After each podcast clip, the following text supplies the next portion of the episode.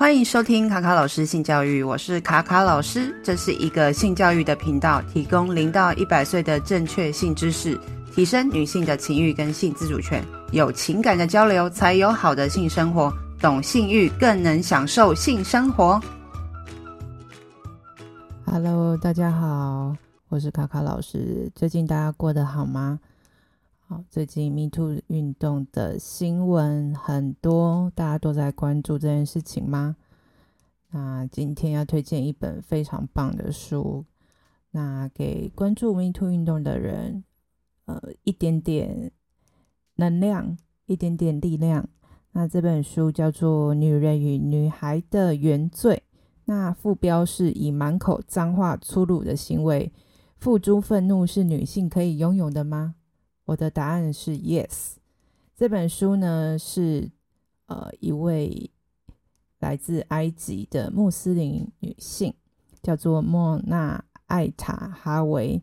那她这本书呢是英文的名称叫做《The Seven Necessary Things for Women and Girls》。她讲这个七个原罪，其实跟呃我们联想到的基督。教的原罪有一点点像，他其实这边是在反讽，哦、女生天生好像不配拥有的一个权利，那个权利是代表说我好像不适合拥有的特质这件事情，他把他列了七个章节去讨论这件事情。那这个作家呢是个非常有能量跟 power 的人，看完他的书之后，你就会充满了力量。那他。之前也有出了一本书，叫做《头巾和处女膜》。那因为大家都知道，穆斯林的女性都需要围头巾，她们不能随意的露脸。那再就是，她女性的贞洁在他们的宗教里面是非常重要的。如果你是失去啊贞洁的人，就有可能会被处死。好，那如果大家听看完这本书之后，也再去看他其他的书，会觉得说这个人真的非常的厉害，非常的 powerful。就是你看完之后，会觉得说充满了能量的那种感觉。那这本书其实是在鼓励女性，就是你要说出来，你要站出来，你要奋斗，你要站起来。那这个战是战争的战的那种站起来，就是看完之后你就会热血沸腾。那这本书也满满的一种力量，叫做愤怒的力量，所以你看完之后就会。就会觉得好像有一种充血的感觉，就是能量满满的。那他这本书一直在强调说，你的沉默不会保护你，也刚好呼应了最近 Me Too 运动的一个精神，就是大家都站出来说出你过去的一些经验，即使已经过了无论是多久，我觉得都是值得被大家所关注的。你的声音是可以让大家去听的，就是不是说。你当下没有反应，或是已经过了多久？为什么现在才要讲？这些事情都不值得成为呃一个很友善的反应，我觉得啦。好，那这本书的引言呢，其实有提到他从小到大被性骚性骚扰、性侵的一些经验。那他也整理了一段非常非常有趣的方式去讲说。男人们对于女性被性骚扰的反应，就像是煤气灯操纵模式，他会去反讽说：“哎，他应该要出一本书，就是有关于当你说你被性侵时会听到的回应。”然后这本书里面会提到的内容，其实我觉得就是放眼海外，就是全世界的人好像讲的话都差不多。有，就是你太丑了，没有人要性侵你，一定是有人付钱要你说这些话的。你只是想要成名而已，你只是想要吸引注意力、关注，你想要让男人们难看，你是个婊子，这是你想象出来的。还有就是你当时为什么没有说出来？你一直等到现在才说，为什么呢？不然你想要怎么样？本来就有很多地方的人，呃，很多女生都会被性骚扰、被性侵啊。你为什么不去别的国家讨论性侵，在这边讨论呢？当初你为什么不大喊大叫，吸引别人的注意等等的这些具有既视感的言论？其实，在最近台湾的很多的社群上面，也看到很多男性们也会留这样类似的言论，也不一定是男性啊，也有可能是女性。那二零二三年的，这些话还是一直重复的在发生。那这本书呢，其实呃，如果你看了之后，你会觉得你会有不同的对于女性主义的一个看法。那这本书呢，其实这个作者他从小就在埃及，就是一个穆斯林教徒的家庭长大。其实他从小就一直有很多不同的呃不不是很好的经验，即使他已经五十几岁了，他还是会被猥亵、被性骚扰。这跟女性的年龄似乎没有关系，就是身为女性，你好像就是无时无刻都有可能会被侵犯的可能性。那无论是身处国，就是哪一个国家，都有可能会发生这些事情。那也希望女生能够唤醒自己内心的愤怒。无论你是什么种族的人、什么阶级的人、什么样信仰的人，都可以去站出来，说出你自己的声音，去反抗这些对你施加暴力的人。那他这本书也不只是在讲说如何去在这个。无法改变的制度或社会下生存，而是叫他们就是让自己充满了战斗力，去抵抗这些人，然后去反抗这些人。我觉得他那种战斗的感觉，让我有一种新的一个体验，就是说，哎，其实女生也可以做这些事情，因为它里面讲了很多我们从小到大，哦，可能会被教导说女生就是要温柔啊，呃，就是不要跟人家起冲突啊。然后男生的力气比较大，你不要跟他们呃硬硬来啊，或者是就是说去跟他们有起冲突的这种机会，要不然受伤害的人会是你。类似这样的言论，其实都在鼓励女性就是顺从、示弱，就是不要去跟人家硬碰硬。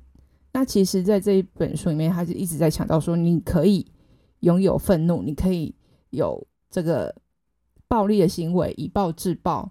因为毕竟，如果对方已经对你施加暴力了，你当然也可以做这件事情。不是说女生就不能有暴力的行为，女生就不能骂脏话等等的，这些就一直在一直给我一些新的，就是 punch，就是觉得很棒。看完之后就觉得说，对啊，女生也可以做这些事情。为什么？呃，以前我们想象中的男性好像就天生拥有这些权利，然后女生。就是被剥夺的，而且我们一直在一个很局限的性别的框架里面去做一位女性，然后就很可惜。好，那这本书它用七个罪去讲女生这件事情，他天生好像不配拥有的事情。那看完这七个章节之后，我觉得我有一种就是蜕变的感觉。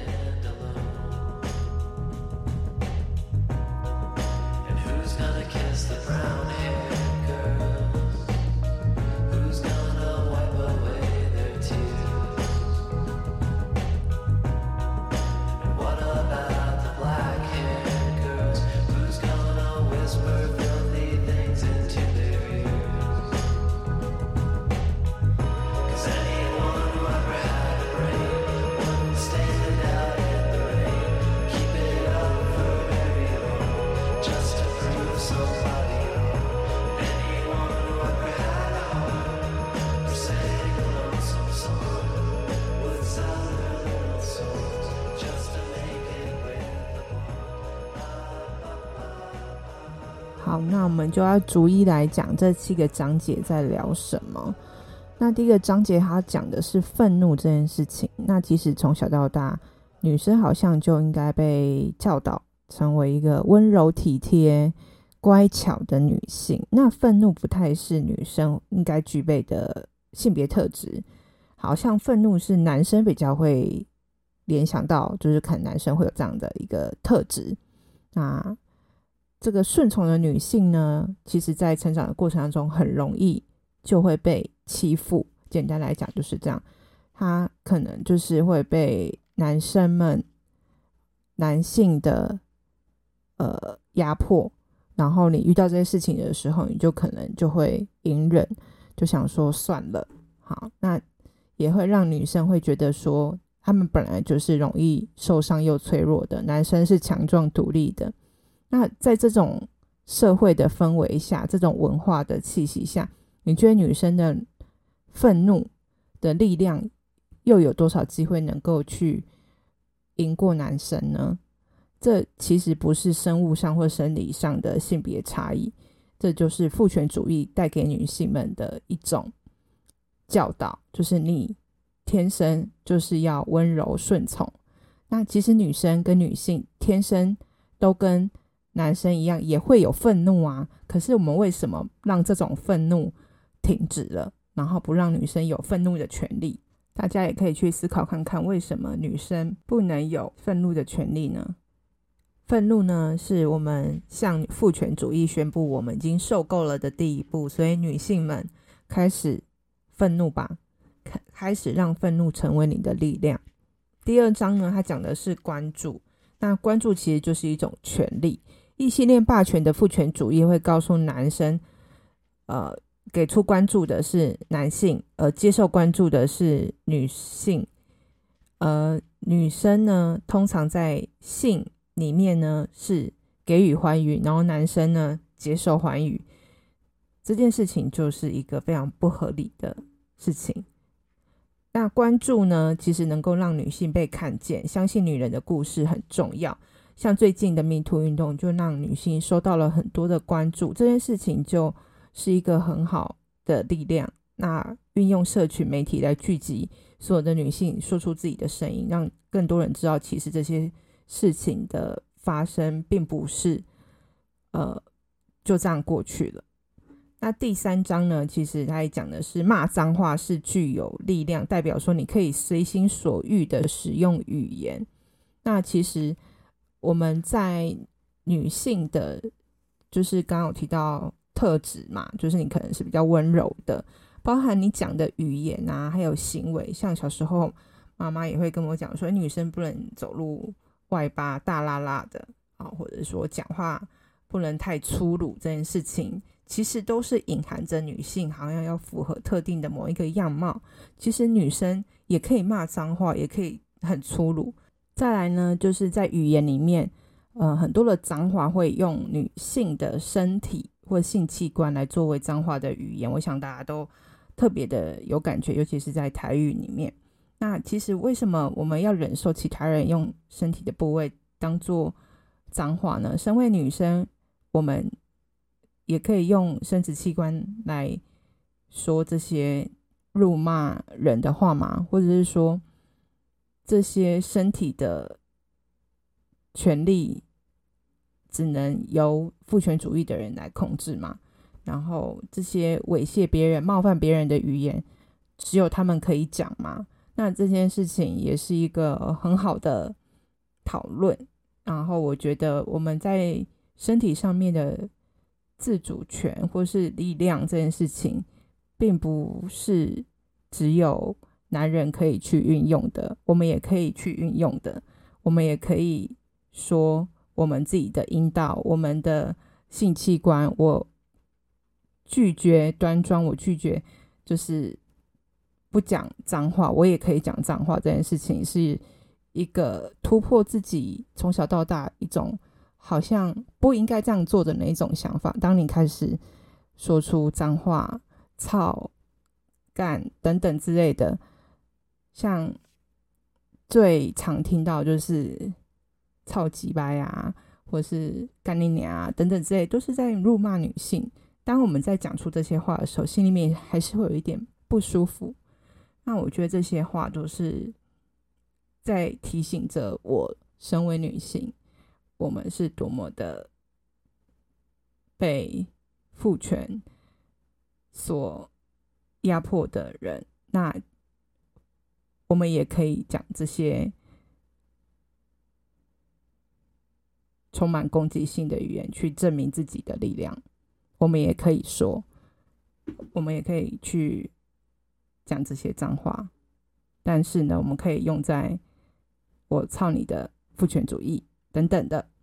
好，其实我真的从小到大很少讲脏话，当然讲的时候，心里面还是会觉得怪怪的。好，这也许是我要练习的，因为身为女性，我们从小都被教导要乖乖的。那第四章呢，讲的是野心，那就是要让全世界都阅读我的文字。其实他这边野心的意思，其实是有提到，就是女生在，特别是在职场上或者成长过程当中，你好像不配，呃，拥有，呃，继续职场升迁，或是去成为。什么样职业的人的一个力量？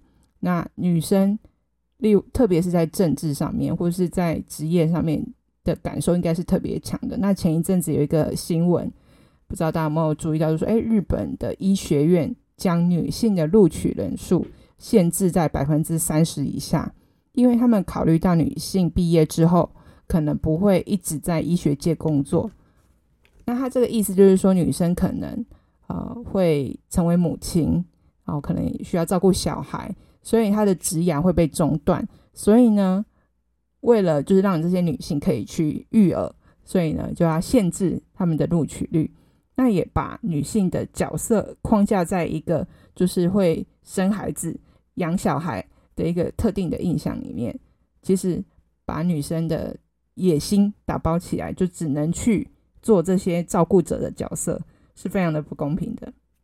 那第五章在讲的是权力 power 这件事情，就是不征询许可的女人才是真正拥有力量的女人，她不需要经过任何人的允许就去做这件事情。父权主义就是他觉得他有权利去赋予女人权利。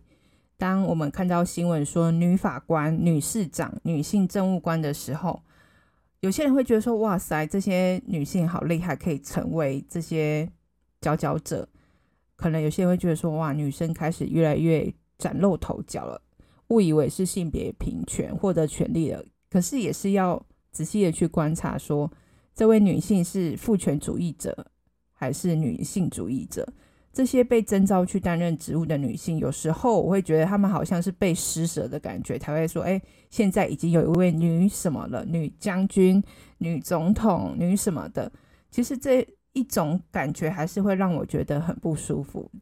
那其实这这个章节里面还有提到说，在宗教里面也有发生类似的事情，就是说，一样是宗教信仰不应该有性别上的差异。那很多呃传统的宗教里面可能会觉得说，女性在经期的时候是不被允许做特定的事情，不能进去庙里面啊，或者是说不能拿香拜拜啊。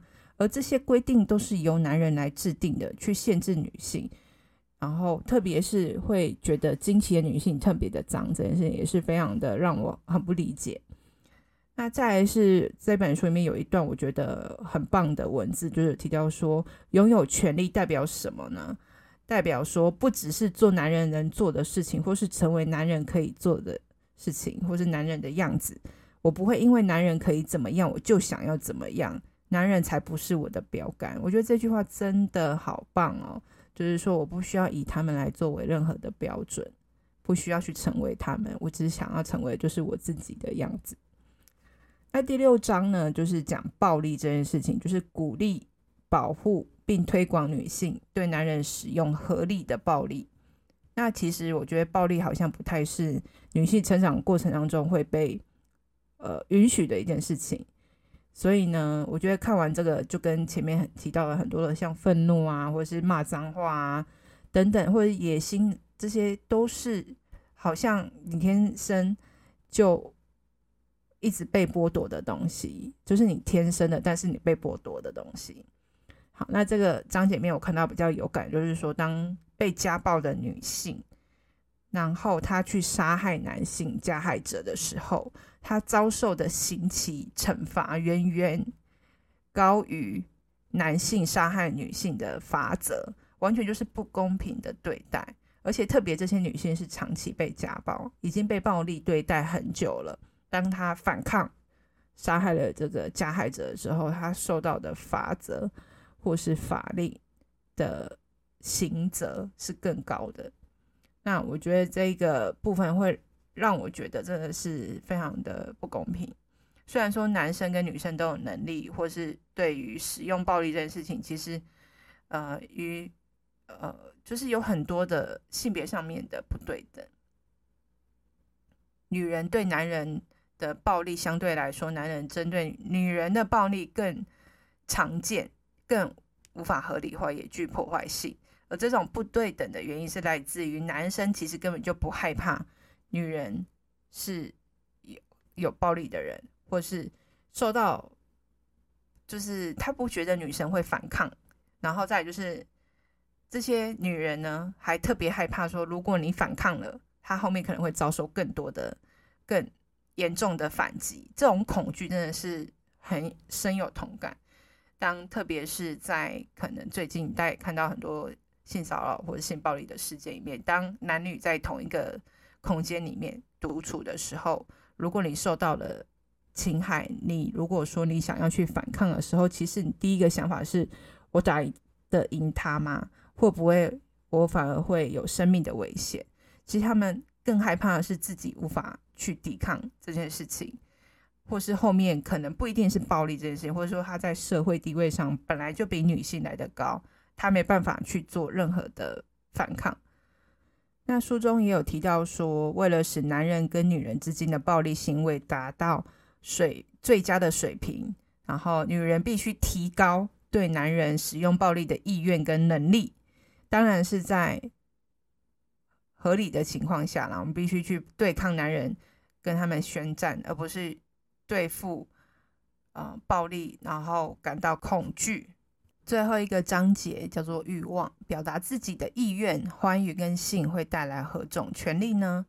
这个真的是要拥有的人才会去享受，跟真的体验这种美好的感觉。那这本书里面一刚开始就在讲说，我们女性，我拥有我的身体，我拥有我的身体这件事情，在成长的整个过程当中，就是有各种各式各样的形态，都让我。从来没有觉得说，呃，我是完全的拥有我的身体的，甚至会让我觉得有时候不够爱自己，像是容貌的焦虑啊，觉得自己的身材不够好啊，或者是从小到大，你妈妈或是任何一个人都会说你你好胖，肚子肉好多，然后你哪里不够好，这件事情就是一直在侵犯你拥有权利自己身体的权利这件事情。那你连自己拥有身体的自由都没有了，你怎么可能会爱自己呢？那关于自由这件事情，其实还延伸了很多，不只是身体这件事情，还包含了异性恋霸权底下，我们每个人都是在一个一男一女非常局限的框架里面，而不在这个框架里面的限制，才是真正的自由。那这本书的作者他提到说，他二十九岁的时候才体验了第一次的性行为。那想当然尔，穆斯林教徒，如果你不是在结婚的婚姻的状态下，是不能够有性经验的，要不然你可能会被处以死刑。那这种很压迫的感觉，其实我觉得在我也蛮能够略微感同身受的，因为我也是。在二十八岁的时候交第一个男朋友，才有了第一次的性经验。那其实我们传统的教育都会说，女生要在婚姻里面或者是在恋爱关系里面才可以有拥有性这件事情，或拥有性愉悦这件事情，是非常可笑的事情。我觉得这件事情就被局限在是被父权主义所操控的女性。身体，女性的欲望是被限制的，你的任何行为都是在这个思想下被洗脑的。那如何去打破这件事情？单一伴侣，好，或是说异性恋霸权，或者是说一定要在婚姻里面的性爱才是正常的，只有两个人伴侣之间的性关系才是正常的。因为其实这件事情是非常具有呃父权控制的事情，因为它。就是要把女性，就是要等于贞洁，等于纯洁，要有端庄的样子。这件这些事情就一直在用不公平的方式加注在女性身上。这本书作者也不断的去提到说，父权主义的这件事情是非常呃值得每个女性时不时都要用愤怒的方式去咒骂他，就是，所以我一直很喜欢他这种用愤怒的方式去抵抗的那种力量。那这本书可以给那些还不敢站出来的人一股力量，去给自己一些勇气，用另一个方式去看待女性主义，或是女性的特质到底该是什么样，也许可以打破一些你既往的看法。那这本书真的超级适合给可能曾经受到性骚扰经验的女性，然后你现在可能还不知道怎么去表达自己的声音，或者是正在青春期啊、的女性们，这本书会给你很多满满的养分。那最后呢，想要讲的是，无论男生还是女生，都要有发出怒火的勇气。这是在这个世界上必要的生存工具。想要自由，就不能当一个没有声音的人。祝福大家，拜拜。